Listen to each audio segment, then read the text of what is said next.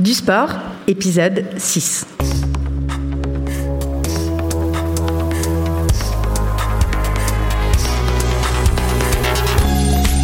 Bienvenue dans ce sixième épisode du sport, le podcast qui s'intéresse à la culture, à la beauté du sport et à la place qu'il occupe dans notre société. Pour la première fois, on enregistre ce podcast en public, car je tiens à ce que vous posiez des questions à la fin, on se gardera un petit peu de temps pour le faire. Dans les précédents épisodes, on s'est intéressé à la philosophie de la course à pied, à la magie du ballon, à la popularité des Jeux olympiques.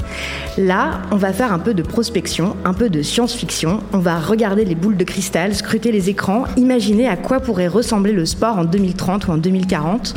On va discuter de sports qui déchaînent les passions, surtout chez les plus jeunes, de sports capables de remplir des stades entiers et dont les droits de retransmission se négocient déjà à plusieurs dizaines de millions d'euros.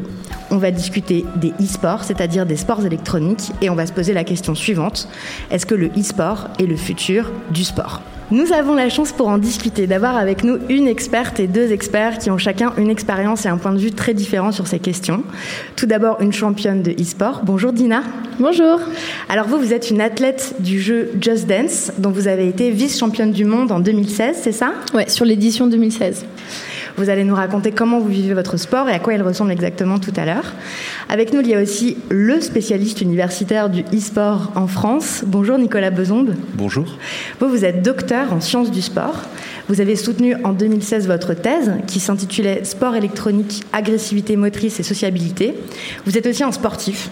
Aussi, ouais. Vous avez été coach de basket. Ouais, tout à fait. Et vous enseignez en licence de STAPS. Euh, plus maintenant. Ah bon, bah vous avez enseigné en ouais, licence de STAPS. Donc euh, le sport, c'est quelque chose que vous connaissez très bien aussi, pas que le e-sport. Ouais, tout à fait. Ok.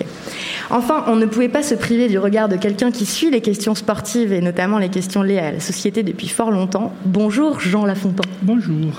Vous, vous êtes président du centre EPS et Société donc EPS pour éducation physique et sportive, et vous avez longtemps été secrétaire général du SNEP FSU, le syndicat national de l'éducation physique, euh, ce qui tombe très bien puisque nous pensons et nous fabriquons tous les épisodes de ce podcast ensemble, Binge Audio et le SNEP, depuis le début. Avant de parler du futur, euh, je vous propose de prendre un moment et même plusieurs minutes pour expliquer le présent. Parce qu'il euh, il faut d'abord bien comprendre de quoi on parle, qu'est-ce que c'est que ce e-sport, à quoi ça ressemble, pourquoi ça s'appelle le e-sport? Et quel rapport avec le sport, celui qu'on connaît, euh, quelles sont les tendances actuelles? Dina, peut-être pour commencer, est-ce que vous pouvez nous raconter en quoi consiste votre sport, donc euh, Just Dance, à quoi est-ce qu'il ressemble concrètement? Alors du coup, pour moi, Dance, c'est plutôt un e-sport qu'un sport, même s'il a une grosse dimension sportive, parce que c'est un jeu de danse où en fait il faut reproduire la chorégraphie affichée à l'écran via un coach, donc un danseur professionnel. Il faut reproduire à la perfection les mouvements pour obtenir un score maximal sur la console de jeu, d'où le côté électronique, mais en même temps, on doit vraiment danser et on a également des, souvent en compétition internationale un jury qui va venir juger la prestation technique, visuelle, l'émotion, tout ce qu'une console de jeu ne voit pas. Donc un côté peut-être qu'on peut rattacher à un sport plus traditionnel. Donc c'est vraiment l'e-sport qui mêle, je pense, le plus le côté vraiment sportif et e-sportif. Nicolas Beson, c'est ce qu'on appelle un exergame, c'est ça? Oui, effectivement, dans la littérature scientifique, euh, ces pratiques qui euh, profitent de dispositifs vidéoludiques pour accompagner l'activité physique, euh, on les appelle les exergames, c'est la construction d'exercises et de games, donc les jeux vidéo dans lesquels on fait de l'exercice physique. Donc c'est souvent pratiqué sur des consoles à détection de mouvement comme la Wii, la Kinect ou la Move. Et effectivement, c'est ce qui se rapprocherait le plus d'une activité physique et sportive. Alors euh, justement, avant de préparer cet épisode, moi je, je dois bien avouer que j'y connaissais, j'y connaissais rien du tout en fait en, e-sport. Donc euh, comme là vous avez expliqué ce que c'était que les exergames, est-ce que vous voulez bien expliquer les différents types euh, de e-sport qui existent s'il vous plaît? Hein. Nicolas, est-ce que tu peux m'aider? Parce qu'il y en a énormément. Je ne suis pas sûre d'arriver à faire une liste complète. Je pense que tu es plus spécialiste. On, peut essayer de le faire ensemble. Euh, historiquement, en fait, on va dire il y a deux grandes catégories de jeux qui ont marqué, euh, on va dire, le développement de l'e-sport à la fin des années 90. C'est d'un côté les jeux de tir, euh, alors soit en première personne, c'est-à-dire en vue subjective, soit à la troisième personne, en vue objective. Alors un exemple qui est certainement le plus connu, c'est Counter-Strike. Et puis, du côté asiatique, en Orient, c'est plutôt les jeux de stratégie en temps réel qu'on appelle donc les RTS RTS pour Real Time Strategy. Et le plus connu historiquement est StarCraft, mais ensuite il y a eu d'autres jeux comme Warcraft 3, Age of Empire et ainsi de suite. Donc ça, historiquement, c'est les deux grands types de jeux. On a évoqué les Exergames, effectivement. à la fin des années 2000, début des années 2010, il y a eu des nouveaux jeux, qui est un nouveau genre de jeu qui a apparu, qui a pas mal modifié, euh, on va dire, le paysage de l'écosystème e-sportif. C'est ce qu'on appelle les MOBA, pour Multiplayer Online Battle Arena. Donc, c'est des jeux d'arène dans lesquels on s'affronte à plusieurs. Multiplayer Online Battle Arena. Donc euh, des jeux où on est plusieurs en ligne à se battre dans des arènes. Ce sont des jeux d'équipe. Ce sont des jeux d'équipe, effectivement. Sont, euh, le, plus connu et qui est certainement celui dont on parle le plus s'appelle League of Legends. C'est un jeu qui se joue en 5 contre 5. C'est toute proportion gardée, ce serait une sorte de sport collectif où l'objectif principalement est de créer des décalages sur une carte virtuelle afin de créer, euh, on va dire, des surnombres offensifs, afin de prendre des objectifs et marquer des buts qui, cette fois-ci dans l'univers virtuel, consistent à détruire un bâtiment adverse. On va dire voilà. Ensuite, il y a bien évidemment les jeux de simulation sportive. Alors, euh, les plus connus sont les jeux qui simulent le football, comme FIFA, les jeux qui simulent le basket, comme NBA 2K, euh, les jeux qui simulent le hockey, comme NHL, mais aussi les jeux qui simulent les courses automobiles. Donc, euh, c'est ce qu'on appelle le sim racing pour les racing simulations. Et dans ce cas-là, on va avoir des jeux comme Forza, comme F1, enfin plein, plein de jeux dans, dans ce style-là. Et puis, on a également des jeux de cartes. Euh, ça, c'est considéré aussi comme du e-sport? Alors, les communautés qui pratiquent, en tout cas, et la, communauté e-sportive, si on peut parler d'une communauté unique, alors que euh, finalement, c'est plein de petites communautés, enfin, plus ou moins grosses communautés, mais ils considèrent effectivement que c'est, euh, de l'e-sport. donc, le jeu le plus connu est Hearthstone, mhm. qui est donc. C'est, ce genre de jeu-là, c'est, l'un des rares genres de jeux dans lesquels la performance motrice ne va pas influer sur le résultat de la partie. On va dire, c'est si on avait un continuum qui allait de des jeux vidéo qui nécessitent beaucoup de performance motrice et ceux qui en nécessitent très peu euh, dans l'e-sport. D'un côté, il y aurait Hearthstone, et puis de l'autre côté, il y aurait Just Dance. Et puis au milieu de ce continuum, on pourrait essayer de placer, avec des critères très spécifiques, euh, où se situe chacun de tous ces jeux. Très bien, merci beaucoup. Et euh, c'est quoi, c'est le, quel est le jeu le plus populaire parmi tous ces jeux-là? C'est, Quels sont les jeux qui remplissent les stades? Alors, le, le, le, jeu le plus populaire en termes d'audience, de spectateurs sur place aujourd'hui est League of Legends. C'est celui qui, les images impressionnantes de stades comme euh, le TD Garden à Boston, le Staples Center à Los Angeles ou dernièrement le, stade olympique de Pékin qui a été euh, rempli à moitié par, euh, des fans d'e-sport. C'est sur, en tout cas pour assister à des finales de championnat du monde du jeu League of Legends. Mais après, on peut prendre plein de critères pour parler de popularité, que ce soit donc en termes de spectateurs ou de téléspectateurs, ce qu'on va appeler des viewers sur Internet. Mais ça peut être aussi un critère, c'est le nombre d'utilisateurs mensuels sur le jeu, c'est-à-dire qui qui jouent pas forcément de manière compétitive, mais qui jouent à ce jeu-là. Euh, on peut prendre aussi euh, la les dotations financières sur euh, les jeux, c'est-à-dire ce que peuvent remporter les vainqueurs. On peut également prendre plein, plein d'autres critères et donc ça va changer un petit peu la popularité. Mais finalement, en fait, c'est comme dans le sport. On a des jeux extrêmement populaires. dans le sport, ça va être le football, par exemple, les sports collectifs, l'athlétisme, la gymnastique, la natation et ainsi de suite. Et puis des sports plus confidentiels dont on entend parler généralement que pendant les Jeux Olympiques. Je pense au curling, au tir à l'arc, au tir à la carabine, au pentathlon moderne, qui sont des qui sont un peu plus confidentiels. Et dans l'e-sport, on a la même chose, des, pratiques compétitives qui sont euh, un peu plus confidentielles. Et ce qui me fait penser que j'ai oublié quand même un, grand genre de jeux vidéo e-sportif et qui est un peu confidentiel, c'est les, sports, les jeux de combat. Donc ce qu'on appelle en français le versus fighting ou plutôt en américain les fighting games. Donc là, le, le porte-étendard, c'est Street Fighter notamment. Et c'est des communautés qui, sur chaque jeu, on va avoir des communautés très particulières qui vont avoir leur propre culture, leur propre code, leurs propres normes, leurs propres valeurs, leur propre langage, leur propre environnement matériel et ainsi de suite.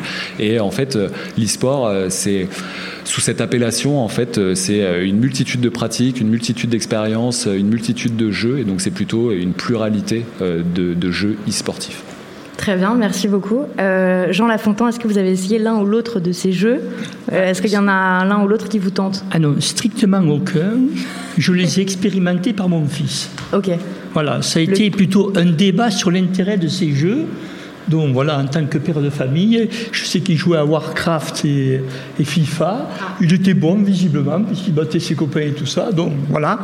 Bon, mais euh, je m'intéresse un peu à ces questions à partir des, des, problèmes sur le sport. J'étais venu pour l'idée de dire quelle est la part de ces jeux dans le rapport au sport. Eh ben, C'est aussi simplement la question qui est au centre de mon occupation et dans les nombreuses interviews que j'ai vues là, de, de Nicolas, euh, c'est là-dessus quand même que tu es le plus tarabusté. Et je vois que dans ta thèse, je l'ai survolé parce qu'il y a 400 et quelques pages, je, découvre finalement que tu fais un découpage des e-sports dans lequel il me semble que le sport de la danse ne faisait pas partie de la définition que tu donnais dans ta thèse, dans les premières pages de thèse, comme faisant partie des e-sports. Là, ça faisait partie des oui, etc. C'est pas franchement du e-sport. Alors, euh, suspense. Comme FIFA, par ailleurs. Attention, euh, car justement, on va en parler dans trois minutes. Mais avant, je voudrais qu'on termine de, peindre ce paysage de l'e-sport euh, et qu'on parle quand même, qu'on dise un mot des spectateurs, de ceux qui regardent le e-sport, parce que c'est quand même toute une partie du, du jeu. C'est ça. Est-ce qu'on sait qui sont les spectatrices et les spectateurs de l'e-sport? Peut-être que c'est même pas le bon mot d'ailleurs. Je... Si, les spectateurs, les viewers. après, ah, les viewers. Ça dépend si c'est des spectateurs en vrai mm. ou sur Internet. Mm-hmm. L'e-sport est aussi très populaire parce que les compétitions sont diffusées très largement sur Internet, sur les sites de streaming, sur euh, YouTube en replay. C'est ça aussi qui a fait sa, sa particularité, c'est que donc on parle de sport électronique et la façon de le consommer est aussi beaucoup électronique. Ouais, là, j'ai vu que le site euh, L'équipe, donc il y a un journal papier, bon, et aussi euh, après un site web, ils ont là développé une section entière euh, dédiée au e-sport. donc ils publient des articles comme par exemple Gamers Origin s'impose à Montpellier ou RL K-Drop chez Dignitas. Alors moi, j'ai pas compris, mais donc ça montre vraiment qu'il y a une culture, il y a un langage et tout ça. Et il y a aussi des, des commentateurs de l'e-sport, c'est les, les shoutcasters. Mm. C'est ça Les casteurs, ouais. Les casteurs. Et euh, donc ça, c'est des commentateurs comme des commentateurs de, de, foot ou de tennis. Donc là, je résiste pas au plaisir de vous diffuser un petit extrait typique de commentaire d'une partie. Euh, attention, c'est parti. Bah, économiquement, si je me trompe pas, ça reste rentable. Économiquement, ça reste rentable. Père Caster nous racontera-t-il quand même une histoire un jour? Tout à fait, mon cher geek physiciste. Juste, pas tout de suite, mais euh, ça arrivera un jour, ne vous inquiétez pas. Et là, on a un Utermal qui va commencer à quand même être très très euh, vénère hein, sur cette map. Il a des armées qui sont dispersées sur l'ensemble des bases. DNS, il doit gérer tout ce multitask simultanément. Et c'est ce qui est quand même très dur pour DNS, qui est un joueur extrêmement macro-défensif. Donc, le fait de se faire mettre pression en permanence sur ses bases, eh bien, ça lui pose peut-être un petit peu problème et on va avoir une grosse puissance de feu très bientôt avec le 2-2 qui est en train d'arriver mais aussi la portée des Libérators qui est en cours de recherche et donc une bioball extrêmement énervée face à un DNS qui n'a pas encore le blink, qui n'a pas encore le plus de l'attaque, qui a une forge qui est chrono boostée mais qui n'envoie pas d'upgrade alors qu'on a les thunes hein, pour envoyer que ce soit le plus de défense ou euh, le plus de bouclier. On pourrait le faire mais on l'a oublié du côté de DNS qui l'oublie à cause de toutes ces distractions, de toutes ces agressions qui lui tombent sur le coin du nez. Qui a compris? Enfin, moi, j'ai pas compris, mais je crois que c'est normal. Euh, vous, vous savez de quoi il s'agit, bien sûr. Oui, c'est les commentaires d'un jeu qui s'appelle StarCraft 2, dont on parlait, euh, qui est un jeu de stratégie en temps réel. Et effectivement, euh, comme on le disait, en fait, c'est chaque jeu a sa propre culture. Et donc, il y a, de la même manière que dans le sport, on va avoir des termes techniques et un langage indigène très spécifique. Dans l'e-sport, on a exactement la même chose. Ça permet, en fait, grâce à ces termes qui sont peut-être un peu euh, des barbarismes pour certains. Euh, le en fait, DNS, le 2-2. Alors, le, DNS, c'est le nom du joueur pour le coup. Le 2-2, ah c'est les évolutions, les, ce qu'on appelle les upgrades, donc les, les, la façon dont les, les, unités qui est en train de contrôler le joueur euh, sont plus puissantes que celles de l'adversaire. Donc, ça nécessite dans, à l'intérieur du jeu même de, de, de faire évoluer les unités. donc, oui, il y, il y a tout ce langage qui est, très particulier, mais qui permet en fait aux, casteurs, donc aux commentateurs, de pouvoir faire passer, euh, de pouvoir retranscrire ce qui est en train de se passer à l'écran euh, de la manière la plus rapide possible, parce qu'il se passe énormément d'actions. Par exemple, dans l'extrait, euh, le, commentateur parlait de multitasking, donc ce qui revient en français à dire que c'est la, capacité à effectuer plusieurs tâches en même temps. Donc c'est-à-dire que les joueurs effectuent 5, 6, 7, 8 tâches en même temps, des fois entre produire des bâtiments, produire des unités, contrôler ces unités, se battre, prendre des informations et ainsi de suite. Et donc pour le commentateur puisse suivre l'action et la retranscrire de la meilleure manière possible, animer aussi, parce qu'il faut rendre intelligible, mais aussi animer la rencontre. C'est faut, faut rendre ça assez fun. Et ben euh, ces termes-là, c'est en fait des outils pour ces commentateurs et puis qui sont partagés par toutes les communautés qui les comprennent au fur et à mesure. Très bien, merci. Euh, on va peut-être maintenant aborder le point qui fâche, euh, Jean Lafontan. Pourquoi le e-sport, ça s'appelle du sport? Parce que en fait, euh, c'est ça vous qui vous, qui vous préoccupe. quand on s'est parlé au téléphone tous les deux pour préparer l'émission, j'ai cru comprendre que pour vous, c'était révoltant d'utiliser le terme de sport pour en parler. vous trouvez que ce terme est usurpé, c'est ça? Alors, le terme révoltant, je crois que je ne vais pas utiliser parce que ce n'est pas ma psychologie. Ah bon, pardon, désolé, c'est moi qui Je pense que, non, non, je pense que la question du e-sport, mais tous les débats tournent quel est le rapport de l'e-sport à l'activité physique Et deuxièmement, si activité physique rentre-t-elle dans la catégorie d'e-sport Donc c'est là le débat. Donc la question n'est pas à me poser à moi, elle est à poser à ceux qui défendent ce point de vue. Ce que j'ai constaté, c'est que finalement, le e-sport, dans les fins des années 90, si j'ai bien compris, un peu, euh, c'est les Anglais qui ont finalement sont venus un peu sur la plate-bande du e-sport parce qu'on lui refusait cette qualité. la Fédération des sports anglais lui refusait la qualité de e-sport. Alors il y a eu au niveau du bridge un recours euh, auprès de la euh, de, de, la CJE, de, de, la Cour euh, juridique de l'Union européenne, qui les, qui les, a, qui a refusé de le reconnaître comme sport. Et donc, euh, maintenant, je trouve que la question du sport est une question qui vient un peu par commodité. Mais je suis prêt à reconnaître que quand on parle des sports, au sens où le sens commun les entend, c'est-à-dire une dépense énergétique plus ou moins lourde, mais enfin pas dérisoire, pas marginale, pas. Voilà. Donc, c'est, alors, c'est pour ça que sur la danse, là, je suis un peu à contre-pied, mais enfin, je suis prêt à tout accepter sur cela, mais il me semblait que ça n'entrait pas dans la définition de Nicolas dans eh ben, justement, le sport. Dans Quelle est la définition de Nicolas Voilà, c'est quoi la définition qui fait consensus dans le monde euh, de la recherche sur le sport? Qu'est-ce qu'un sport? Je crois qu'il y a quatre critères. Alors, Déjà, euh, définir le sport, c'est pas évident, puisque même les organes traditionnels de gouvernance du sport en France euh, ne le définissent pas. C'est-à-dire que le code du sport aujourd'hui ne définit pas l'activité qui l'encadre. Euh, donc, les universitaires, la sociologie du sport qui est apparue à la fin des années 70 en France, en tout cas, a cherché à observer, décrire et puis théoriser le sport afin de le définir.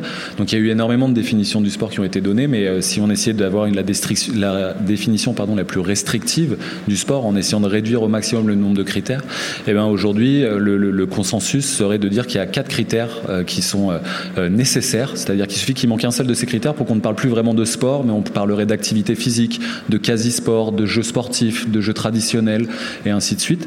Et donc ces quatre critères, le premier, et c'est peut-être celui qui, en tout cas, fait, peut-être un petit peu tiquer Jean, si je peux me permettre, c'est le critère de la pertinence motrice. En fait, ce, critère de la pertinence motrice, il évite l'écueil justement lié à cette idée de dépense énergétique qui est un petit peu euh, ce que les gens perçoivent dans l'imaginaire populaire d'un sport. Quand on pense au sport, on pense à quelqu'un en train de courir, en train de sauter. En train de suer. En train de suer. On pense à quelqu'un en train de suer.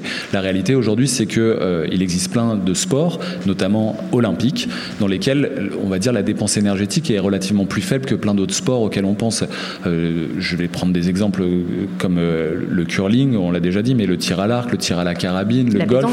La pétanque n'est pas olympique. Ah, mais, mais là, je prenais des, des sports seulement olympiques. Donc, c'est-à-dire qui ont été reconnus par une instance euh, qui est aujourd'hui, à mon avis, la plus haute reconnaissance institutionnelle pour une activité physique, c'est le, CIO.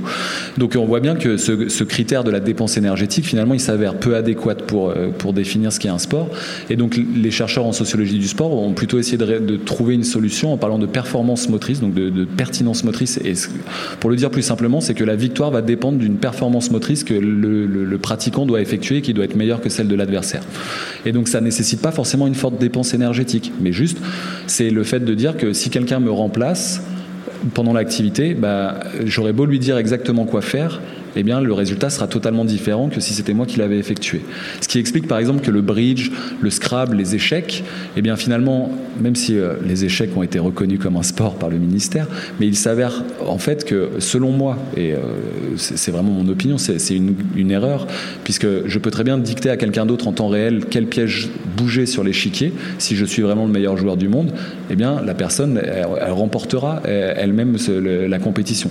Tandis que à la pétanque, au fléchage, euh, on le disait au golf, mais aussi dans l'e-sport sur la quasi-totalité des jeux e-sportifs. Si jamais je demande à quelqu'un d'autre de jouer à ma place, eh bien il y a peu de chances, et que je lui dis que en temps réel, hein, pourtant quoi faire, il y a peu de chances qu'il arrive à avoir le même résultat que si c'était moi qui jouais. Donc ça c'est le premier critère, c'est le critère de la pertinence motrice. Donc tous les e-sports, ils, voilà, ils obéissent à, quasiment tous la quasi-totalité. À la pertinence motrice. Et le vôtre, Dina, euh, particulièrement, là c'est... Le, le mien est on ne peut plus sportif. C'est vrai que si on prend le critère de la transpiration, on est en high level. Il n'y a pas mieux. Ensuite, le deuxième critère, qu'est-ce que c'est Alors, c'est la compétition. C'est ce qui va permettre de différencier une activité physique d'un sport. C'est euh, quand je vais courir euh, le dimanche pour me maintenir en forme, pour me balader dans la nature et ainsi de suite. Je suis plutôt dans une forme d'activité physique. même si pourtant je le fais de manière très intensive et que j'ai tous les outils technologiques, numériques, des applications qui me donnent un, feedback sur ma performance, je ne suis pas inscrit dans une compétition en train d'affronter d'autres gens qui vont me permettre d'être classé les uns par rapport aux autres. C'est ce qui va différencier donc le footing du marathon, par, exemple. Le troisième critère, c'est celui euh, de, euh, de la réglementation, c'est-à-dire que ces compétitions, elles doivent être réglementées et généralement dans le sport, ces réglementations, elles sont uniformisées à l'international. C'est-à-dire que euh, bah, le règlement du basket, c'est le règlement de la FIBA. Ce règlement, il est explicite. Je peux le télécharger sur le site de la FIBA et je peux en prendre connaissance à, chaque moment. Et il est valable sur toutes les compétitions internationales. Et puis le dernier critère, qui est souvent celui qui est le plus omis, on va dire, dans, dans quand on, pense à définir le sport, c'est le, critère institutionnel.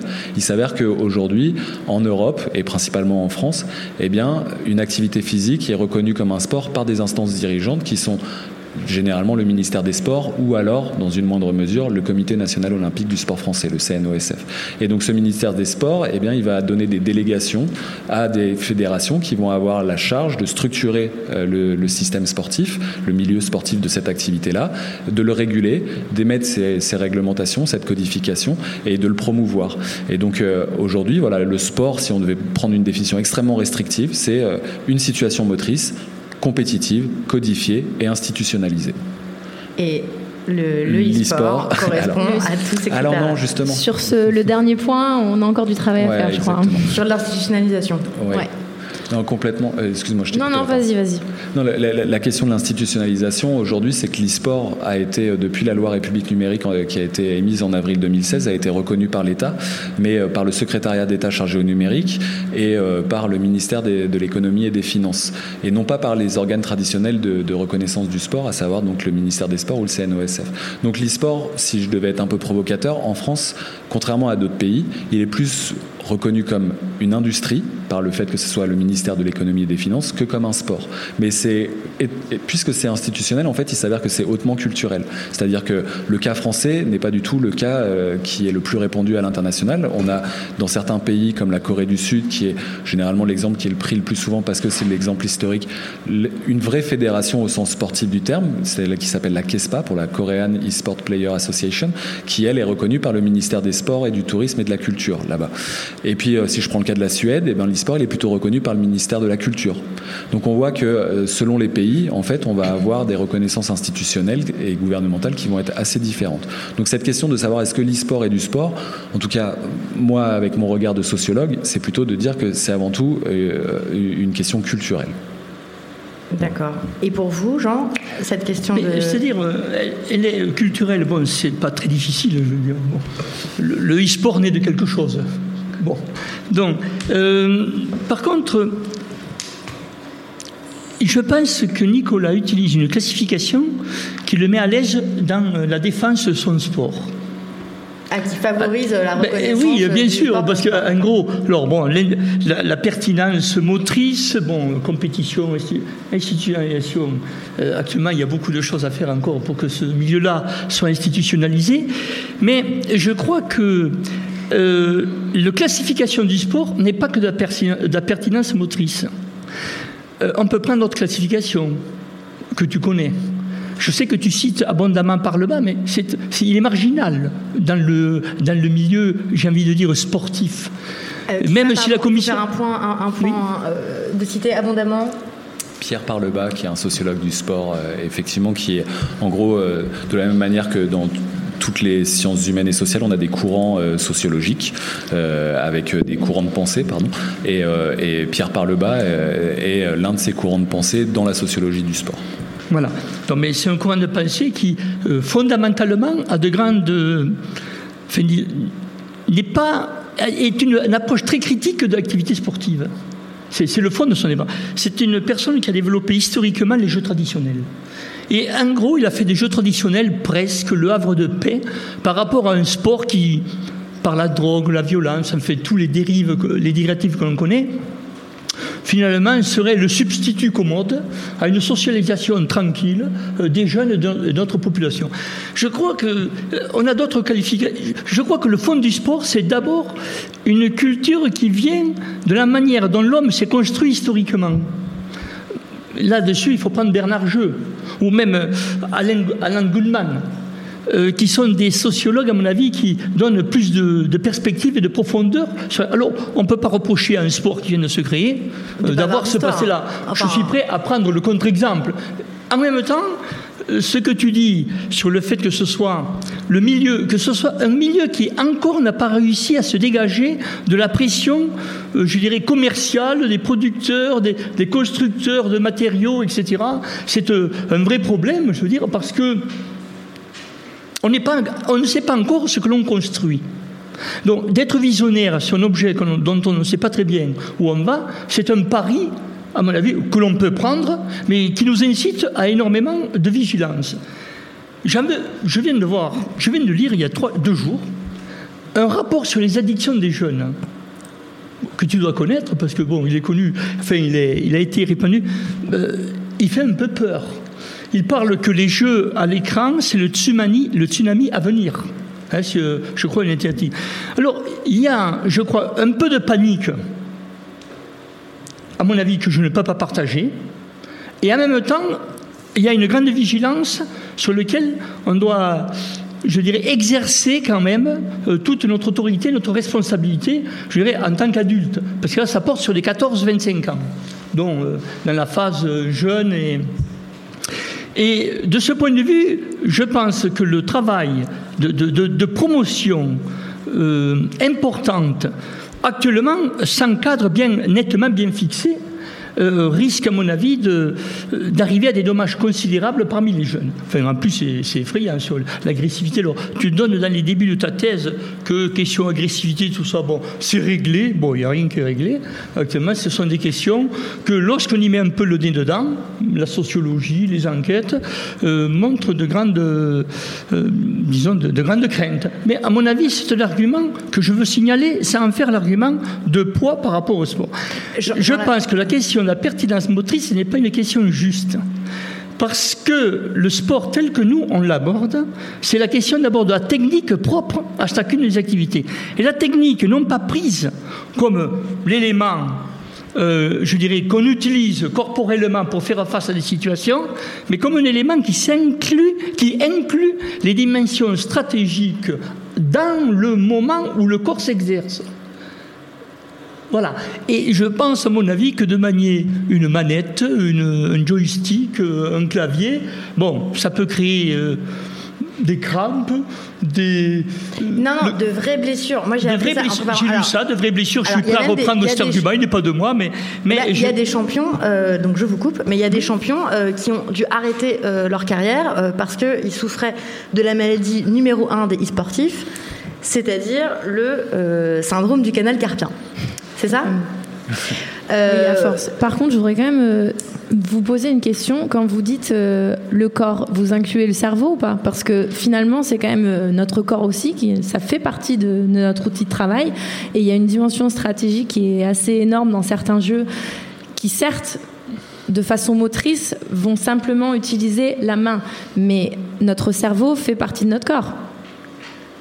Ah ben moi, je ne vois pas la différence entre le corps et le cerveau. Je, ne suis pas sur une approche dualiste.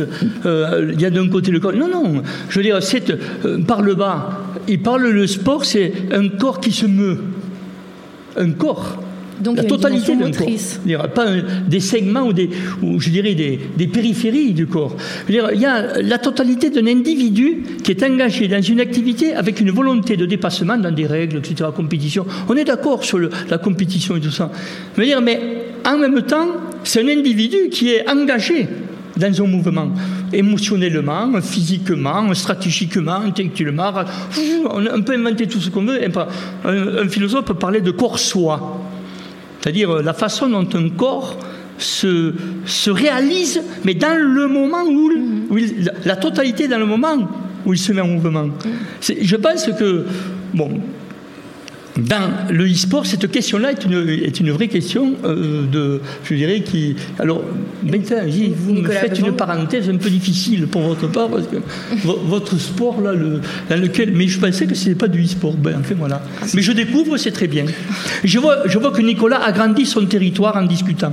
Euh, alors, petite précision, non, non, dans ma thèse, Just Dance fait partie de la classification des, jeux e-sport, je te rassure, Dina. Merci, Nicolas. Euh, non, je suis, j'entends très très bien tout ce que vous dites et je trouve ça extrêmement intéressant. Et bien évidemment, si vous connaissez bien Pierre Parlebas, vous savez effectivement qu'il a une approche holistique euh, du corps de manière générale. Donc le corps et l'esprit ne sont pas dissociés. Ce qui, est, ce qui est intéressant, de la même manière que dans le sport, finalement, on va reproduire des gestes techniques par répétition. C'est-à-dire que le footballeur va répéter ses dribbles pour pouvoir les incorporer, les automatiser. Le basketteur va répéter sa gestuelle de tir pour pouvoir l'incorporer et l'automatiser. Ou le judoka qui va répéter son, son, mouvement spécial hein, au et de suite. Eh bien, dans l'e-sport, les joueurs e-sportifs sur leur périphérique de contrôle avec leurs doigts vont de la même manière répéter et apprendre et incorporer des techniques sur les périphériques de contrôle qui vont leur permettre de les automatiser de la même manière qu'un sportif. Et qu'est-ce que ça va faire en fait? C'est que cette automatisation va permettre de libérer l'esprit du joueur, c'est-à-dire que sa conscience réflexive, parce que c'est impossible de jouer aux jeux vidéo en regardant ses doigts. Si je regarde ma manette, je regarde plus l'écran et je suis incapable de voir ce qui s'y passe. Donc cette automatisation, finalement, ce qui est vraiment intéressant, c'est qu'elle permet de libérer la conscience du joueur afin qu'il puisse justement déporter cette fois-ci ses compétences cognitives, que ça soit son anticipation, sa, vision périphérique, le traitement de l'information, le décodage de l'environnement à l'écran et ainsi de suite, pour pouvoir mettre en place ses propres stratégies et répondre surtout aux stratégies de son adversaire, voire les anticiper. C'est là où on rentre dans une, ce qu'on va appeler une méta-anticipation, une anticipation d'anticipation. Et les meilleurs joueurs, les joueurs les plus experts dans l'e-sport, sont pas des joueurs qui répondent aux stratégies des adversaires, mais ce sont des joueurs qui vont imposer les stratégies à leur adversaire. C'est-à-dire qu'ils vont leur faire croire que, que leur adversaire prend des décisions, mais en fait, c'est eux-mêmes qui ont décidé quelles décisions ils allaient prendre. Et donc, on voit bien de quelle manière le corps entier du joueur est pas seulement réduit à son aspect physique et moteur, mais aussi cognitif et social, notamment dans les pratiques collectives e-sportives, dans lesquelles les aspects de communication sont extrêmement importants. Eh bien, le corps, de manière, alors là, je vais, je vais parler d'homme total maussien, le, de Marcel Mauss, euh, à la fois dans ses, dans, comment dire, dans ses dimensions biologiques, physiques, mais également psychologiques et cognitives, et également sociales et culturelles, est totalement investi dans la pratique e-sportive. Et à ce titre-là, le corps et la motricité sont déjà dans le jeu vidéo le support de l'expérience vidéoludique, mais avec l'e-sport, on franchit un palier supplémentaire, c'est que parfois ça en devient même la finalité, comme c'est le cas pour Just Dance. C'est-à-dire que la motricité et le corps entier devient la finalité de l'activité. Très bien. Euh, j'aimerais qu'on passe à la question des liens entre euh, l'EPS, donc euh, l'éducation physique et sportive, et les e-sports si on, se dit que l'EPS, ça sert à développer des qualités physiques et sportives, qu'est-ce que, quelle qualité athlétique peut développer le e-sport? Bah il y en a, je pense qu'il y en a énormément. Hein. Déjà, je voudrais revenir sur ce qu'a dit Nicolas. On, parle depuis tout à l'heure de, de sport et d'e-sport en essayant de caler l'e-sport dans le sport. Mais est-ce qu'on est obligé de absolument caler l'e-sport dans une catégorie déjà existante? Est-ce qu'on ne pourrait pas créer une catégorie périphérique e-sport, sport électronique Donc il y a quand même un aspect en plus déjà rien que dans le nom par mhm. rapport au sport. Mhm. Donc euh, c'est vrai que le débat du jour c'est de savoir si euh, l'e-sport est le futur du sport. Je pense que il faut parfois arrêter de vouloir tout caser dans une case qui existe déjà et peut-être créer une nouvelle case. Donc ça, c'était pour, euh, pour continuer euh, ta, ta, réflexion, euh, Nicolas, sur les capacités à développer quand on fait de, de, l'EPS, du coup, vraiment. est-ce que ça pourrait être lié avec l'e-sport? C'était ça ta... Bah, est-ce que, est-ce que si, on, si on se dit, entre autres, hein, qu'un des rôles de, de l'éducation physique et sportive, c'est, c'est, c'est ça, c'est de développer des qualités athlétiques, entre autres, mm. mais il y a aussi plein d'autres choses que ça permet de faire. quelle qualité athlétique peut développer le, le e-sport? Quelle qualité ça développe la pratique des e-sports? Alors déjà, moi d'un point de vue euh, d'athlète, puisque je suis vraiment quelqu'un qui fait des compétitions, euh, d'avoir une pratique physique traditionnelle sportive, ça aide énormément. Bon, déjà dans Just Dance, d'un point de vue très évident, parce qu'on a un jeu très physique, donc qui nécessite un bon cardio et euh, d'avoir euh, une musculature, en tout cas, qui va t'aider à tenir euh, les chorégraphies, à les faire de façon précise, énergétique, etc. ça aide énormément. Mais je sais pour connaître plein d'autres joueurs sur de l'e-sport plus, maintenant on va pouvoir appeler ça bientôt traditionnel, sur, des jeux où on, est moins, on est moins mouvant en tout cas les meilleurs essayent d'avoir quand même une pratique sportive et d'avoir une hygiène de vie euh, bonne parce que ça, en fait, je pense que tout est lié dans le corps. Euh, notre corps, notre cerveau, plus on est en bonne santé, plus on est performant. Et ça va aller jusqu'à nos performances dans l'e-sport. Donc, oui, j'ai vu qu'il y avait alors donc euh, il y a des coachs euh, de, de e-sportifs euh, qui réfléchissent à leur nutrition. Il y a des mhm. ostéopathes. j'ai vu qu'il y avait un, un, ostéopathe spécialiste des troubles e-sportifs. Qu'est-ce qu'on sait des entraînements des, des, sportifs, des e-sportifs de très haut niveau? Je pense que déjà l'entraînement, bon, ça, dépend du jeu aussi, parce que c'est vrai qu'on va pas mettre en avant les, les, mêmes euh, capacités physiques. Bon, moi, mon jeu est encore vraiment un peu l'alien de l'e-sport parce que c'est vraiment notre corps qui est notre outil de travail en entier. On n'a pas d'accessoires dans la main comme une manette ou un pad, etc.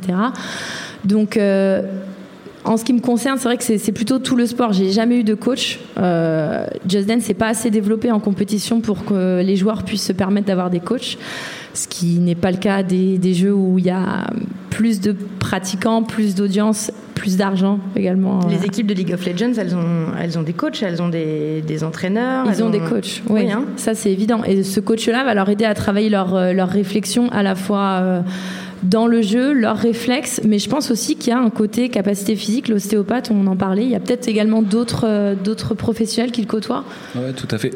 je vais revenir juste un tout petit peu en arrière sur la question de l'EPS, parce que c'est assez central, et puis comme comme le, le, rappelait Jean, euh, c'est euh, pour le coup en termes de euh, qu'est-ce qu'on veut transmettre comme valeur, qu'est-ce que l'on veut faire de cette activité-là, parce qu'il y a des vrais enjeux sociétaux derrière, des enjeux sanitaires dont, que vous évoquiez.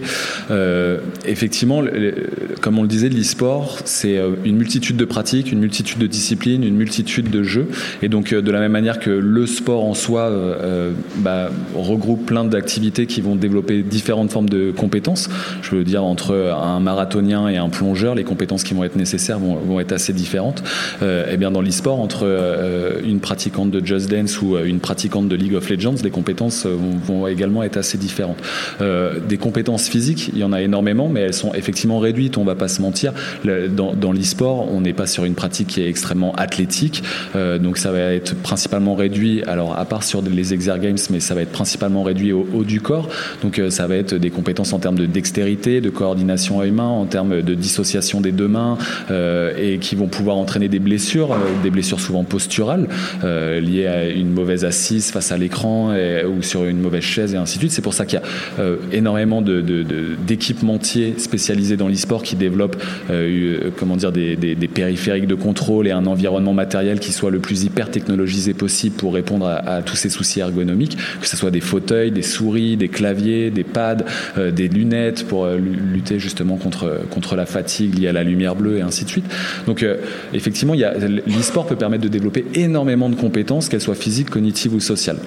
Mais si on s'intéresse seulement aux compétences physiques, aujourd'hui, si j'essaie de faire un rapprochement avec l'EPS, c'est que de manière générale, dans l'EPS, on va plutôt avoir tendance, euh, alors je j'enseigne pas l'EPS là en ce moment, mais de ce que je peux m'en souvenir en tant que moi, euh, jeune collégien, lycéen et, même étudiant, et de ce que j'ai pu en enseigner, c'est qu'on est, on, est plutôt sur des, des, pratiques qui vont plutôt nécessiter une dépense énergétique un peu plus importante, c'est-à-dire que tous les sports qui auraient une dépense énergétique un peu plus faible, on, l'évoquait, mais que ce soit le golf, que ce soit, je sais pas moi, les fléchettes, le billard, c'est pas des pratiques, euh, des, activités sportives que l'on va pratiquer en EPS. On va plutôt être sur de l'éveil moteur, de l'éducation motrice euh, sur euh, tous les segments, sur des chaînes longues, des chaînes musculaires très longues et ainsi de suite, et pas sur des chaînes musculaires qui vont être assez réduites. Donc l'e-sport intégré à l'EPS en soi, ça vous paraît pas réaliste ben, C'est pas, pas évident et je le, je le conçois tout à fait. Par contre, une autre partie qui devient plus intéressante, c'est ce qui n'est pas de l'e-sport mais qui utilise des dispositifs vidéoludiques, c'est donc ce qu'on appelait les exergames, mais qu'on va pouvoir aussi jusqu'à transposer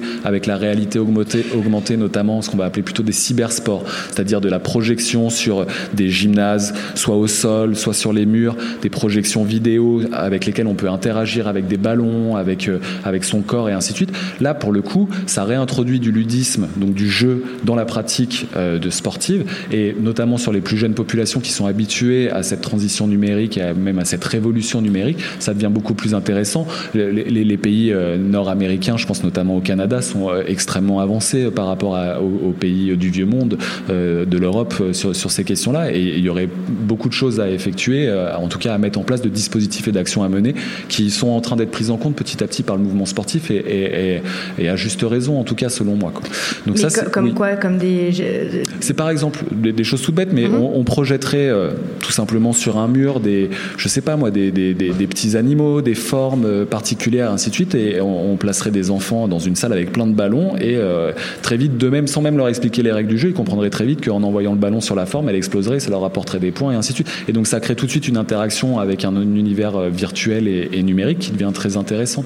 Mais ça peut être aussi sur un mur d'escalade, avoir une projection qui nécessite euh, alors ça a été, euh, là c'est même pas de la prospective, ça existe déjà en fait sur un mur d'escalade. Donc on grimpe à deux, c'est un mur qui est assez réduit, et puis on va effectuer une partie de pong, donc ce jeu vidéo euh, avec une barre centrale qui représente un filet, et puis un petit pixel qui représente la balle. Et au lieu de contrôler avec une manette ce qui représenterait des raquettes, cette fois-ci c'est le corps du, pratiquant d'escalade qui est la raquette. Et donc le jeu pong est projeté et le, joueur, le grimpeur eh bien c'est lui qui va interagir avec cet environnement virtuel qui est projeté sur le mur d'escalade pour renvoyer la balle à un autre grimpeur qui serait juste en face de lui. Donc on voit comment on peut réintroduire du ludisme dans la pratique sportive.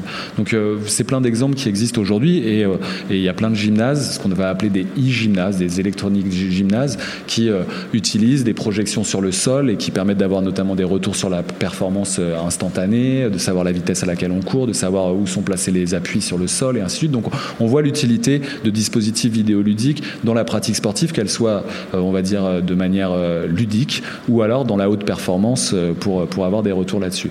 Et donc pour enchaîner, et après je relaisse la parole, sur la, question de l'encadrement et les staffs techniques dans l'e-sport, aujourd'hui on est dans une vraie période de professionnalisation de l'e-sport, notamment liée à cette reconnaissance institutionnelle par le, le ministère qui offre une protection à la fois aux organisateurs d'événements mais aussi aux joueurs, ce qui fait que ça permet au secteur d'activité de se professionnaliser et donc de créer tout un, ensemble de, personnel technique autour des joueurs. Donc effectivement, on a le coach qui va être là plus sur des aspects stratégiques, qui est souvent accompagné d'analystes qui sont euh, de la même manière que dans le sport des analyses vidéo et qui vont euh, analyser les aspects stratégiques. Et puis on va avoir des préparateurs physiques. Alors aujourd'hui, on en est qu'au balbutiement et si je peux me permettre d'émettre des critiques envers l'e-sport, euh, c'est que la préparation physique dans l'e-sport, c'est pas la même que la préparation physique pour, pour, pour le marathon. C'est-à-dire que faire courir des e-sportifs pendant 40 km, ça sert à rien. C'est pas transférable dans la pratique du jeu vidéo. Par contre, avoir une préparation physique qui soit spécifique à ce qu'endurent les e-sportifs, c'est-à-dire à des contraintes qui sont extrêmement fortes sur les chaînes musculaires du haut du corps et des membres supérieurs, donc c'est-à-dire sur euh, de la dextérité et ainsi de suite, ce qu'on va retrouver plutôt dans l'escrime, dans le tir à l'arc, dans le tir à la carabine, avec des éléments posturaux sur le haut du corps et ainsi de suite. Ça, ça devient vraiment intéressant. Puis il y a une grosse, on, l'a dit, c'est beaucoup de compétences cognitives et psychologiques, donc il y a des préparateurs mentaux, euh, la gestion du stress, le contrôle des émotions qui sont extrêmement importants. On est sur des compétitions dans les sports qui peuvent durer plusieurs heures et donc il faut réussir à maintenir une concentration euh, très soutenue pendant de très très longues périodes et donc on est soumis notamment à beaucoup de stress, ce qu'on appelle le tilt dans, dans l'e-sport, ce qui vient un peu du poker. Je crois qu'aussi on parle de tilt dans le poker, donc cette gestion du tilt qui est extrêmement extrêmement importante. Et puis on va avoir effectivement du, personnel médical autour qui va permettre dans un premier temps de prévenir les blessures potentielles par des aspects posturaux et puis euh, de manière générale euh, une adaptation des périphériques de contrôle et, et du matériel et de l'environnement pratique, de pratique, et puis euh, dans le pire des cas, qui va accompagner la gestion de la blessure après justement un traumatisme potentiel. Super, merci beaucoup. Euh, vous trouvez ça souhaitable, Jean Lafontan le... Je ne suis pas sûr, mais bon, on a le droit de douter. Non, mais je comprends euh, tout le développement que fait Nicolas. Bon, ça copie, enfin ça copie, c'est pas le terme. Enfin, je veux dire, ça procède du même, du même développement que le sport d'une manière générale. Tout l'encadrement, le staff. Bon. Mais à mon avis, euh, je ne sais pas si l'éducation physique, c'est rechercher le ludisme. Ce, n'est pas le propos et l'ambition d'un ancien d'éducation physique. L'ambition d'un ancien d'éducation physique, c'est de faire en sorte que les jeunes s'approprient les cultures sportives qui se développent, qui se sont développées, voilà. Le propre de l'éducation physique, c'est que l'individu doit être à même de par sa pratique, de s'approprier les œuvres que les dit ont créées historiquement et non seulement de les imiter, mais de les, de les faire vivre dans leur propre corps. Ce que vous dites, bon, euh, c'est vraiment c'est un peu bâtard par rapport à ce que j'ai lu historiquement sur le sport, mais euh, vous avez finalement une pratique sportive à côté. Bah, déjà, mon e-sport est une pratique sportive oui, en mais soi. vous avez aussi une pratique sportive à côté. Ce n'est pas obligatoire. Je- non, mais Certains ne le font pas. voilà. Moi, mais je suis bien d'accord. C'est bien là le problème. C'est-à-dire le problème du un sport, problème. c'est d'arriver à, à décoller, si je veux dire, le, le gamer ou la gameuse, je ne sais pas si c'est le terme français, on l'utilisera comme ça, euh, euh, de- je dirais de, de- de son siège. La difficulté, elle est là. Parce que je suis d'accord que euh, remuer les droits, c'est tout l'individu qui se développe. euh, c'est un peu plus compliqué. Si c'était aussi simple que ça, je pense qu'on y arriverait facilement. Ce n'est pas la situation. Euh, dé- dé- développer une technique sportive, c'est une richesse considérable parce que ça provoque le développement de soi dans le rapport à soi-même et aux autres. C'est là-dessus, c'est dans ce mouvement-là qu'on découvre la culture. Et je ne dis pas que le e-sport ne possède pas de, le- la même mécanique, mais le problème, euh, la difficulté, c'est la- la- l'activité physique elle-même. Là, on le voit bien, le- le- la difficulté, c'est qu'on pense, vous pensez, que une forme, je dirais, marginale, c'est pas péjoratif, je ne répète pas exactement le terme adapté, la forme marginale d'intervention physique fait partie, finalement, du développement de l'individu, de soi et de sa socialisation. Mon avis, ce débat-là, c'est le cœur du débat dans tout ce qui est aujourd'hui la définition du sport. Euh, le sport n'est pas de la pertinence motrice. Je le répète, ce n'est pas de la pertinence motrice. C'est l'appropriation d'une culture dans laquelle la pertinence motrice, si on veut reprendre ce terme-là, se réinscrit dans la production du sport lui-même dans la pratique lui-même de l'individu. Et, je veux dire, c'est le cœur de l'architecture. Alors, je suis d'accord à vous dire, mais pourquoi le e-sport veut se les, jeux vidéo veulent se raccrocher au sport? Dire, euh, Moi, c'est la question que je pose, parce que je sais que Nicolas se bat sur toutes les ondes et dans les articles pour dire que le e-sport, c'est du sport, mais je pense pourquoi? Parce que le sport a, un certain succès malgré tout, et notamment les Jeux Olympiques. C'est quand même. Et je crois là-dessus que toute la technique euh, des milieux, des producteurs, des constructeurs, etc., veulent à tout prix. Et peuvent rencontrer. Moi, je pense qu'à terme, je vais vous dire mon pessimisme, à terme, ils vont gagner. Alors justement, Parce que le mouvement olympique a besoin d'argent. eh ben, justement, euh, pour raccrocher ça à la question du, futur du sport, est-ce qu'il faut s'attendre à ce qu'on remette les premières euh, médailles euh, d'or de e-sport aux Jeux Olympiques euh, 2024, par exemple? Bah, moi, je, je l'espère. Enfin, je vois pas ça du tout de façon pessimiste parce que j'ai pas l'impression que l'e-sport prendra la place du sport. En tout cas, de celui qui existe déjà. Je pense qu'on est en train d'élargir nos horizons et euh, nos possibilités en tant que, que jeunes, euh, athlètes ou e-athlètes. On n'est pas en train de s'appauvrir de quelque chose. On peut faire le choix, en étant e-sportif, d'être un sportif traditionnel par ailleurs, comme on peut ne pas le faire. L'un ne. En fait, l'un est un, choix euh, disponible à l'autre. On peut très bien imaginer un sportif euh, qui veut développer ses capacités cognitives en, jouant à un jeu vidéo. Pourquoi pas? Pourquoi pas dans ce sens-là? Donc euh, oui, moi j'adorerais euh, voir euh, l'e-sport euh, intégrer les Jeux Olympiques sans prendre la place de quelque chose qui existe déjà, en étant quelque chose euh, supplémentaire.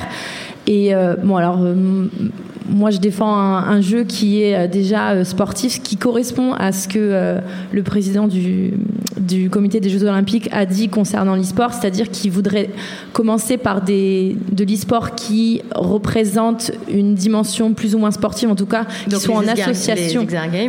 Voilà. Il a plutôt mis en avant le fait que les Exergames devraient être en tout cas les premiers à rentrer parce que ça correspond aux valeurs de l'olympisme.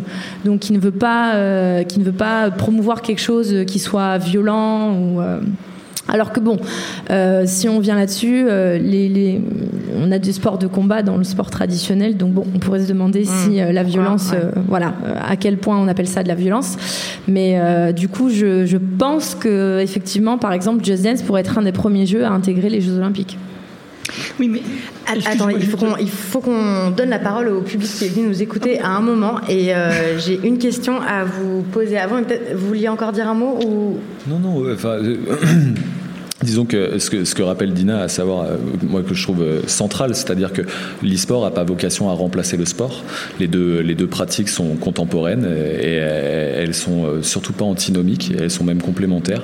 et que finalement, l'e-sport, c'est juste une extension du domaine sportif et qu'il faut le voir de cette manière-là. Après l'e-sport aux Jeux Olympiques, même si je, je partage, on va dire, le, souhait que peut-être un jour on, le voit, c'est qu'il y a beaucoup d'enjeux. Là où je vais rejoindre Jean déjà, c'est et qui souligne un point qui est quand même primordial, c'est-à-dire qu'on n'a pas évoqué la vraie différence entre le sport et l'e-sport, c'est que l'e-sport se pratique sur des biens privés dont la propriété intellectuelle appartient à des éditeurs de jeux et qui a effectivement des enjeux économiques très importants derrière. Et donc, bien évidemment, euh, si le CIO aujourd'hui s'intéresse à l'e-sport, il ne faut pas être naïf, c'est certainement parce qu'il y a un besoin de rattraper une population euh, qui leur échappe et euh, d'avoir de, des audiences qui, qui, qui, reviennent, qui avaient tendance à diminuer entre les deux dernières Olympiades d'été. Donc ça c'est ça c'est évident. Mais euh, après à remettre dans un calendrier euh, olympique, à savoir que euh, les disciplines qui sont proposées comme étant nouvelles entrantes dans, des Jeux olympiques, ça se situe au moins 4 à 5 ans en amont. Donc c'est-à-dire que là les disciplines qui vont être annoncées pour Paris 2024 vont être annoncées dans, dans les 6-8 mois qui vont arriver. Et la condition préalable, c'est une structuration internationale. Et aujourd'hui, l'e-sport n'a pas cette structuration internationale. Donc l'e-sport médaillé aux Jeux Olympiques, on en est encore assez loin. Par contre, l'e-sport en marge des Jeux Olympiques, d'une manière ou d'une autre, que ce soit en cérémonie d'ouverture, en cérémonie de clôture, que ce soit dans les fan zones, que ce soit euh, juste avant une. Exactement, comme ça a été le cas aux Jeux Olympiques de Pyeongchang, puisque euh, il y a en fait le CIO aujourd'hui a des, ce qu'on appelle des top sponsors, et l'un de ces top sponsors est Intel, et Intel qui est aussi le top sponsor d'un circuit professionnel e-sportif qui s'appelle les IEM pour les Intel Extreme Masters, euh, qui est euh, organisé par une ligue qui s'appelle l'ESL pour l'Electronic Sports League. Et donc, on mis une semaine avant le début des Jeux Olympiques. C'était le premier tournoi qui était validé par le CIO, entre guillemets, c'est-à-dire que le, logo, les anneaux olympiques étaient sur ce tournoi-là, euh, a été mis en marge, c'est-à-dire juste avant. Et ça, aujourd'hui, je pense que c'est euh, une première étape, ou je ne sais pas si c'est une première étape, mais en tout cas, c'est ce, ce, qui va se reproduire de plus en plus. C'est-à-dire que maintenant, il faut s'attendre à ce que, à toutes les prochaines éditions des JO, on ait au moins du jeu vidéo et voir des compétition de jeux vidéo qui se situe en marge du mouvement olympique. Après, de là à ce que ça devienne une discipline officielle des Jeux olympiques, il faut d'abord être reconnu par le CIO et ensuite que le CIO décide de bien vouloir les choisir. Ça, on en est encore assez loin. Très bien. Avant de donner la parole au public, euh, j'aimerais... Un petit mot quand même, euh, pour enlever un doute. Oui, alors un Je ne dis pas que les e-sports appauvrissent le sport. Ou... Non, je ne suis pas du tout sur cette orientation-là. Euh, je pense que les jeux vidéo, ça, fait partie de la liberté humaine. J'ai dans sa créativité, moi, ça ne me pose aucun problème. Je veux dire, le, souci que l'on a, c'est, finalement une forme de vision de l'homme, enfin de l'homme, de la femme aussi, je m'excuse, que, que, nous portons du point de vue de, de, ses propres capacités de création dans l'acte qu'il mène. C'est dire, dire, pas par écran interposé, pas par avatar interposé. Voilà, c'est un peu le, le, débat que nous avons, mais c'est un débat qui n'est pas clos. Je veux dire, moi, là-dessus, moi, je, je, suis assez ouvert. D'ailleurs, je pensais que dans notre organisation, on veut avoir un débat. D'ailleurs, Nicolas euh, sera invité à ce temps, mais euh, on a besoin de débat.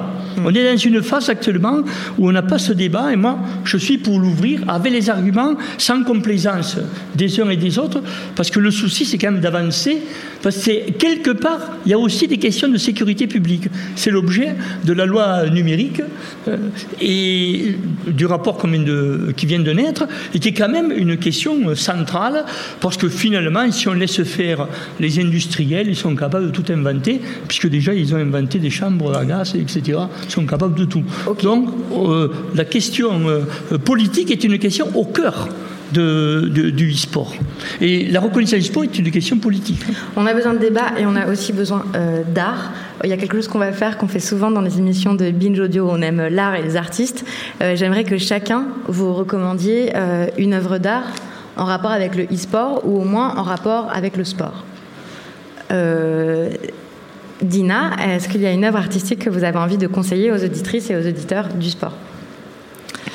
Alors, donc on a dit œuvre d'art en, large. Hein. En très large. Bon, je ne vais pas faire très original. Euh, je vous conseillerais de jouer à Just Dance, qui est un jeu vidéo. Donc, euh, on l'a plus ou moins survolé, mais euh, en tout cas, on l'a dit, les communautés de, joueurs euh, sont très différentes selon les jeux. Ce que je peux vous dire, c'est que dans la communauté des joueurs Just Dance, il y a toutes les couleurs, tous les âges, toutes les nationalités. Et ça, je pense que c'est une notion aussi qui est défendue par les valeurs sportives de base. C'est que chacun est le bienvenu à réaliser la meilleure performance et voilà, ça, peut sonner faux, mais ça l'est vraiment pas. En tout cas, dans Just Dance, tous les joueurs sont les bienvenus sans jugement et on a la chance d'avoir une des communautés les plus positives. Donc euh, moi, quand on me dit que le jeu vidéo euh, rend violent, ça me fait sauter au plafond parce que j'ai totalement l'expérience inverse de ça. ça vaut aussi parce que c'est ce jeu-là. Hein. C'est évident que dans d'autres jeux, c'est un peu plus compliqué. Donc voilà, je vous inviterai à faire du sport en faisant du jeu vidéo et en, en allumant votre Just Dance. Ok, Nicolas la besoin euh, je rejoins tout à fait euh, Dina, ne serait-ce que les jeux vidéo de manière générale sont une forme artistique comme une autre et que aujourd'hui euh, les jeux vidéo ce sont des expositions, ça, donc ils ont leur place dans, leur, dans les musées, on, on, fait des films sur les jeux vidéo, on a des concerts philharmoniques sur les musiques de jeux vidéo, donc c'est un univers aujourd'hui qui est totalement culturel et donc artistique, mais peut-être conseiller une œuvre, c'est moi mon terrain de test c'était donc les, les, les, communautés de jeux de combat et aujourd'hui on a trois auteurs français qui depuis mars 2018, ont sorti une première série de mangas euh, sur les jeux de combat, euh, qui à mon avis donc s'appelle Versus Fighting Story, Story pardon, Versus Fighting Story. Je vais pas écorcher le nom de ce manga et euh, qui est à mon avis un, bon miroir de, de, justement la culture des, des, jeux de combat en France et à travers le monde, qui arrive notamment à, bien rappeler tous les apports culturels, notamment venus d'Asie et du Japon, toutes ces, tous les codes, toutes les valeurs qui sont dans, dans, dans ce, on va dire, dans, dans, cet écosystème. Et puis avec une petite nostalgie de l'e-sport avant les enjeux financiers, justement, qui est assez intéressante. Donc euh, voilà, je, si je vais conseiller une œuvre d'art, ce serait certainement ce manga-là. Merci. Et vous, Jean Lafontaine, qu'est-ce que vous avez envie Chaque de... Chaque activité a son âge d'or. Qu'est-ce que vous avez envie de euh, recommander comme œuvre artistique Alors, euh, écoutez, moi, j'ai lu il n'y a, pas longtemps un peu dans la filiation de Guillaume Leblanc. Ah oui, donc Guillaume Leblanc, qui est l'invité du deuxième épisode Olivier Aralambon, le coureur et son ombre. Ah, c'est très très beau. C'est un très beau récit. C'est un très beau livre. Alors, euh, bon. Le coureur et son ombre, c'est un, un, coureur pro, un coureur professionnel. Mhm. Qui a, qui a une approche un peu existentialiste de son activité, qui est très poétique. Et je trouve qu'il écrit parfaitement le, la, difficulté qu'a l'individu de se dépasser lui-même, je dirais, lorsqu'il est au, bout de soi. Mhm. Euh, au bout de soi, eh il y a quelque chose d'autre en permanence qui s'appelle l'exploit, qui est un exploit qui toujours se renouvelle, mais qui est à tous les niveaux de, je dirais, à tous les niveaux de réalisation.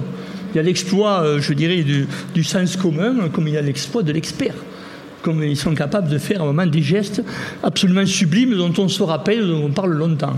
Voilà. Et voilà, je pense que c'est un bouquin qui est splendide à lire parce que, j'ai envie de dire, il dilate.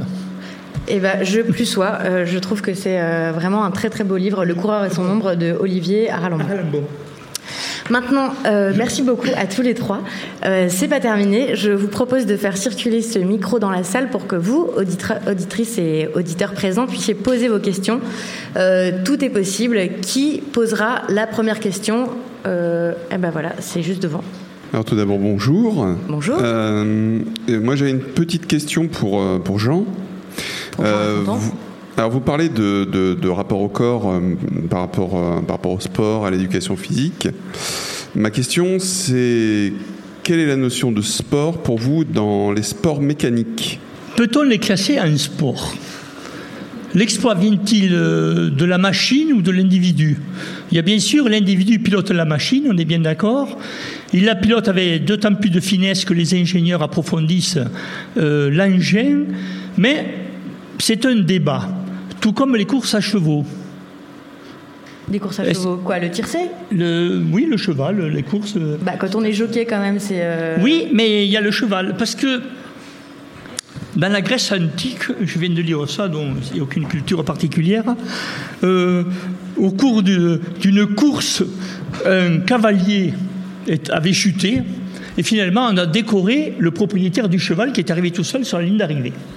Donc on se pose la question de dire, euh, finalement, euh, quel est le meilleur là? Est-ce que c'est le cheval ou est-ce que c'est le jockey? Alors je ne veux pas dissocier les deux, mais à mon avis, ça fait partie des questions en suspens. C'est comme l'aérostation, qui est reconnu comme un sport. Voilà. Moi, je pense, je suis prêt à remettre en cause ces, classements euh, sans problème. Euh, les échecs, bien sûr, c'est une erreur. Euh, il y a une ministre, euh, Marie-Georges Buffet, qui à un moment a reconnu les échecs parce que parce qu'autour d'elle, il y avait plein de, choses qui se disaient, il y a eu des pressions. Mais comme ça se fait pour le e-sport, je pense, tout le monde mène ces petites pressions et finalement, on arrive à dilater et à un peu à diluer la notion de sport. Donc la question des sports mécaniques, c'est une question pour moi qui n'est pas tranchée, mais voilà. On parle de sport mécanique, mais c'est certainement une usurpation. Ok, une autre question? Oui, monsieur là-bas. Bonjour. Euh, ma question pose aussi euh, sur le terme de, sport. Euh, la question que je me pose, c'est pas plutôt, est-ce que le mot sport n'est pas adapté en fait à la définition de l'activité physique uniquement? C'est-à-dire qu'on se sert, notamment dans le mot EPS qui, qui, qui me fait penser à ça, c'est éducation physique et sportive. Le mot sport semble plutôt refléter euh, ce qui n'est pas dans le physique, donc plutôt le côté compétitif, dépassement de soi euh, à la limite, mais pas forcément physiquement parlant, et, tout ce qui s'ensuit avec euh, la progression, l'entraînement, la, dédication à, à, une activité qui n'est pas forcément physique. Donc est-ce qu'on ne pourrait pas plutôt dire que le jeu vidéo est un sport à défaut d'être une activité physique? Au lieu de chercher absolument à définir un jeu vidéo comme une activité physique, et juste reconnaître que le mot sport n'est pas forcément lié à une activité physique, comme l'a prouvé les échecs en tant que, sport, le sport électronique comme on vient de parler, et autres secteurs. Je, peux me lancer un tout petit peu Je trouve ça extrêmement, euh, extrêmement intéressant, en plus comme exercice euh, à, effectuer euh, de réflexion. ce qu'il faut peut-être préciser, c'est que le S dans sportif, il n'est pas là pour être ajouté au fait que c'est ce qui se rajoute à l'éducation physique, mais plutôt parce que dans l'histoire du développement de l'EPS, on a eu d'autres formes que le sport qui ont été proposées en éducation physique. On a eu euh, notamment toute la période des, gymnastiques. Euh, et puis, euh, en fait, les, finalités de l'EPS n'ont pas tout le temps été les mêmes. C'est-à-dire qu'entre former un bon citoyen ou un bon soldat ou, ou euh, attention à la, façon dont je vais dire, mais redresser la race, c'est pas c'est pas mes propos, hein, mais c'était à, à, remettre dans le contexte, donc c'est-à-dire à, rendre, euh, on va dire les citoyens, euh, notamment les, citoyens blancs, on va dire les plus performants possibles dans dans, dans, des années sombres de notre histoire. voilà, si, si, tu veux, on avait cette idée que l'éducation physique, elle avait une finalité, et depuis les années 70-80, l'éducation physique, l'une de ses finalités, c'est qu'elle va être aussi sportive, c'est-à-dire que on n'est pas obligé de faire de l'éducation physique et de faire du sport. On peut faire de l'éducation physique sans faire de sport et que euh, c'est euh, justement ces aspects compétitifs que tu évoquais, euh, réglementés, institutionnalisés, qui sont vraiment la forme sportive de l'éducation physique. Mais rien n'empêche de faire de l'éducation physique sans compétition et plutôt de coopération. Aujourd'hui, il y, a des injonctions dans les bulletins officiels de l'éducation physique à faire des activités artistiques, donc que ce soit la danse, que ce soit les arts du cirque, les arts circassiens, bref, et même des, des, activités physiques de musculation et ainsi de suite. On essaie de répondre à la demande d'une population euh, qui euh, renouvelle ces nouvelles formes de pratiques sportives. C'est là où je rejoins tout à fait Jean sur euh, ces histoires, enfin ces histoires, pardon, sur le, concept de culture dans l'éducation physique qui est extrêmement important. Effectivement, il y a à la fois les cultures ancestrales, les, ce qu'on appellerait, on va dire, les sports traditionnels puis il y a eu une, première révolution avec les années 70 avec les sports de glisse, dit les sports extrêmes et ainsi de suite, la planche à voile, le skate, le surf, le, le, VTT et ainsi de suite qui ont révolutionné. Et déjà à cette époque-là, le mouvement sportif était assez craintif de voir ces nouvelles activités remplacer la gymnastique, l'athlétisme et la natation. Et on se rend bien compte qu'aujourd'hui tout le monde cohabite ensemble et que c'est totalement possible. Et puis là, on est dans une nouvelle révolution qui est cette fois-ci une révolution numérique et qui devient intéressante à analyser. Et c'est ce que, disait très bien Dina, c'est que l'e-sport a pas vocation à prendre la place des activités physiques déjà existantes et il n'a certainement pas, en tout cas, vocation pour le moment à être en EPS. Euh, pour répondre euh, à l'intervenant, bon, bon, on ne va pas passer, mais il a raison, Nicolas. L'éducation physique n'a pas toujours été sportive, mais aujourd'hui, la vision que l'on développe, c'est que l'éducation physique ne peut pas ne pas être sportive c'est-à-dire le contenu du programme sur lequel nous sommes battus, c'est de faire en sorte que la totalité de l'éducation physique soit irriguée par les pratiques sportives. Ça, ça définit. Alors là-dessus, il y a encore, euh, bon, on peut dire qu'il peut y avoir un accord plus ou moins, euh, plus ou moins large avec le ministère ça dépend un peu des, je dirais, des pressions ici ou là qui sont présentes, mais l'idée que l'éducation physique se campe sur les activités sportives, je crois que c'est une idée qui a définitivement progressé. Alors, il n'y a pas en éducation physique qu'il y a aussi des disciplines artistiques. Nous sommes historiquement battus, tu as raison, on appelle ça, nous, dans notre jargon d'enseignants physique, les APSA, activités physiques et sportives et artistiques, et dont nous avons de plus en plus de pratiques de danse, de cirque, euh, en cours d'éducation physique. alors, suivant les compétences, c'est compliqué tout ça. Mais enfin, ces choses-là sont entièrement ouvertes parce qu'on a passé une période où les activités artistiques étaient combattues par euh, le corps d'inspection. Donc, voilà. Je veux dire. Maintenant, dire que. Bon, le raisonnement est assez subtil quand même sur, sur la question. Je n'avais pas pensé, mais enfin, bon, je crois que à quand on la confronte, ton raisonnement à l'histoire, c'est pas comme ça que les choses sont passées. Voilà, bon.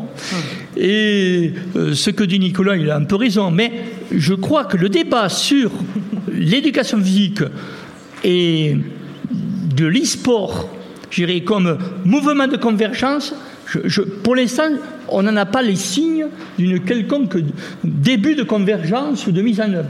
Je, me suis renseigné avant de venir. Le e-sport en éducation physique, on peut dire, n'existe pas. Enfin, n'existe pas. Ok, on prend une troisième question Oui, merci. Euh, voilà, là, j'arrive ce soir, je découvre que les jeux vidéo peuvent être un sport. C'est assez euh, curieux, mais pourquoi pas Si on dit que c'est l'avenir, euh, moi je suis tout à fait ouverte. Euh, la seule chose que je me pose comme question, alors vous, vous évoluez dans ce domaine, ça vous paraît totalement naturel. moi, je me vois que bon, c'est déjà ça concerne une tranche d'âge, comme vous l'avez dit tout à l'heure, entre 14 et 26 ans, grosso modo. Moi, quand je vois quelqu'un à 14 ans vautrer sur son lit en train de faire des jeux vidéo, j'ai un peu de mal à comprendre la, où est la notion de sport. Et euh, je me dis euh, comment faire la différence entre est-ce que mon fils fait du sport ou est-ce que c'est une addiction? C'est pas si simple que ça. Après, il y a tout le jugement du regard, enfin le regard extérieur par rapport à ça, parce qu'encore une fois, pour les autres, c'est pas naturel de dire que les jeux vidéo sont un sport. Et puis pour aller encore plus loin, là où ça me fait beaucoup sourire, c'est que si c'est un sport, quelque part, il faudra peut-être à un moment donné l'intégrer dans l'enseignement scolaire. Et quand on voit aujourd'hui euh, l'informatique dans l'enseignement scolaire, il y a du chemin à faire. Alors moi, je suis ouverte à ça, il n'y a aucun souci. Mais euh, voilà. Alors j'ai l'impression qu'on a, on a déjà un peu répondu hein, sur euh, la possibilité d'intégrer euh, le e-sport dans l'enseignement de l'EPS, mais peut-être que vous voulez dire un mot sur est-ce que mon fils ou ma fille est en train de devenir addict ou en, train de simplement pratiquer un e-sport? Je pense que vous, vous, devriez lui poser la question de savoir qu'est-ce qu'il est en train de faire? Est-ce qu'il est juste en train de jouer comme ça pour s'amuser, comme voilà, comme affaler pour se, pour se détendre Ou est-ce qu'il est en train de, d'essayer de faire une compétition avec d'autres joueurs Ou essayer de, d'augmenter, euh, son niveau, de devenir meilleur? Est-ce qu'il, a, est-ce qu'il a une réflexion derrière euh, sa pratique du jeu vidéo Ou est-ce qu'il est juste en train de... Euh, d'appuyer sur des boutons comme euh, il pourrait être en train de changer de chaîne. Je pense que là, il y a, y a, déjà une, une, grosse différence entre ces deux pratiques-là. Est-ce que c'est quelque chose de plus passif ou quelque chose de plus actif où il a une réflexion un, peu plus évoluée? Après, voilà, tout le débat de ce soir, c'est euh, un peu le parallèle entre l'e-sport et le sport. Je pense qu'on est, enfin, en tout cas, moi, je suis d'accord pour dire que la pratique passive de jeux vidéo, c'est pas du sport. Mais c'est mon point de vue. Une dernière. Ah oui, pardon. Euh, je vais essayer de faire euh, très rapidement, mais euh, de manière générale, ça soulève la question de l'encadrement. Et euh, ça rejoint tout à fait. Euh, les, exactement. Mhm. Ça rejoint tout à fait euh, les, inquiétudes de gens qui ont été évoquées avant et, et qu'on a évoquées, à savoir les enjeux sanitaires qui sont liés à une pratique intensive du jeu vidéo. Et bien évidemment que c'est des questions qui aujourd'hui doivent être traitées. Le, sport, historiquement, c'est constitué depuis une plus de 150 ans. c'est institutionnalisé de cette manière-là, en tout cas. Et donc, il existe des filières de formation qui permettent dès le plus jeune âge à un parent qui souhaite, en tout cas, faire découvrir le sport à son enfant ou son enfant qui a envie de faire du sport. Il suffit d'aller au forum des, associations en début d'année de scolaire au sein de sa mairie et puis on, regarde toutes les différentes associations et puis le parent, de manière très très culturelle, je vais dire, va en tout cas inscrire son enfant pour la saison qui arrive dans, au foot, au basket, en natation, en danse et, ainsi de suite, et puis couplé peut-être avec de la musique et ainsi de suite.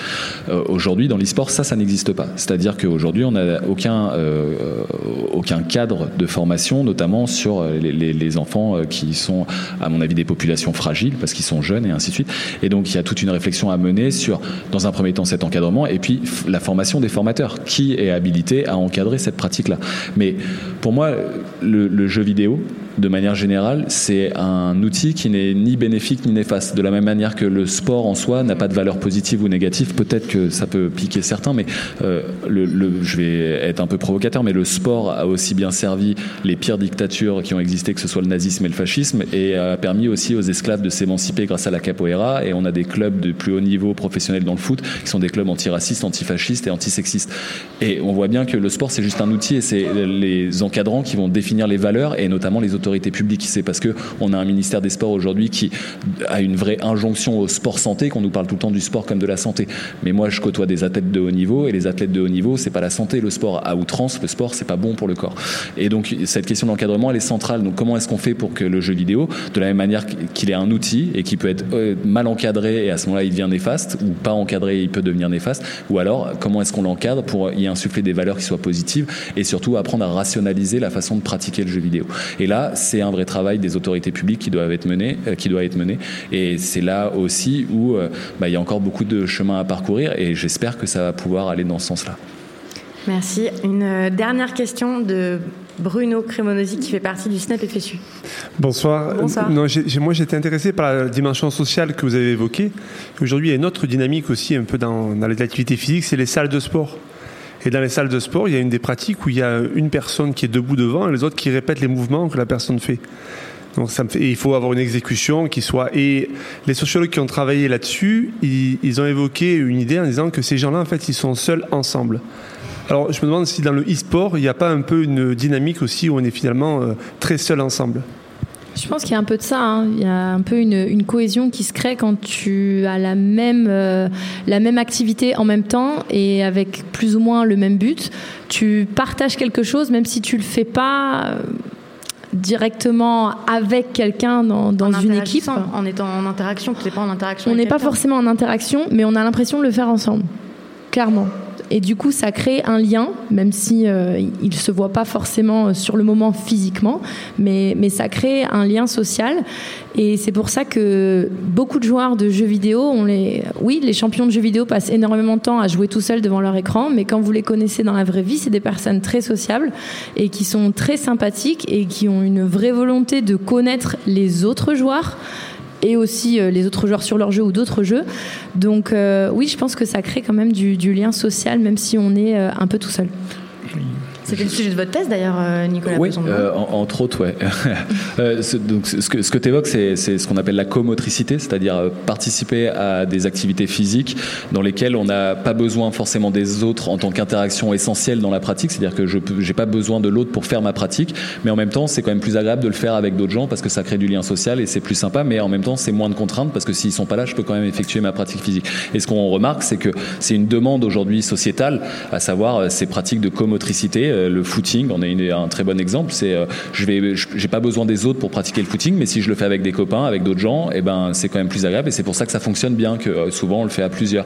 ces salles de sport que tu évoques, c'est exactement la même chose pour l'e-sport, et là je vais peut-être pas tout à fait rejoindre Dina, mais en même temps elle parle de sa pratique et de Just Dance où il n'y a aucune interaction essentielle entre les pratiquants, mais dans l'e-sport sur League of Legends, sur Counter Strike, sur Overwatch, je peux pas pratiquer sans les autres. C'est-à-dire que s'ils sont pas là, le jeu ne démarre pas déjà de base. Donc c'est-à-dire qu'il y a une vraie nécessité que tout le monde soit là et qu'ensuite il y a des vraies interactions, d'accord, qui se passent à l'intérieur de l'univers virtuel. Mais c'est pas parce que ça se passe à l'intérieur de l'univers virtuel que c'est pas forcément réel, d'accord. En fait, d'un point de vue épistémologique, pardon de lâcher des grands mots comme ça, mais c'est en fait la, dichotomie entre réel et virtuel, elle fausse toute la donne et toute la compréhension de, ce dont on parle.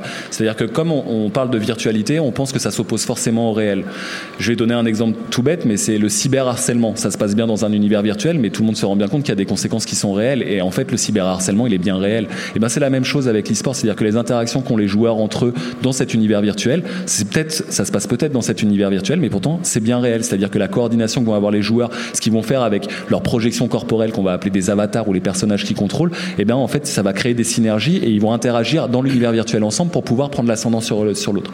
Et donc finalement l'e-sport, selon les différentes pratiques, oui il y a peut-être cet effet de comotricité donc euh, que, tu évoquais, mais en même temps dans les pratiques collectives, et ben c'est au même titre que le football ou le basket. S'il n'y a pas tes partenaires, et ben en fait le jeu il n'existe même pas. Tu peux pas jouer, la partie peut pas démarrer. Super, merci beaucoup. Je pense qu'on va conclure avec euh, cette idée là. Euh, merci beaucoup d'avoir participé tous les trois à cette émission spéciale de Du Sport, enregistrée en public au théâtre de l'Antenne à Paris, là où se trouvent les studios de Binge Audio. Merci d'être venu y assister. Si vous avez aimé cette émission, parlez-en autour de vous et n'hésitez pas à la partager sur les réseaux sociaux. si ça vous a donné envie de vous mettre au e-sport ou que ça vous a fait changer de regard sur le e-sport, eh bien racontez-nous aussi. toutes les références, les études et les chiffres qui ont été cités pendant cet épisode sont à retrouver sur le site internet de Binge Audio, donc B-I-N-G-E Audio. Et tous les autres épisodes du sport aussi, vous pouvez les retrouver en ligne, ainsi que sur toutes les applications de podcast, sur vos tablettes et autres téléphones intelligents. Merci beaucoup d'être venu. Merci beaucoup. Merci.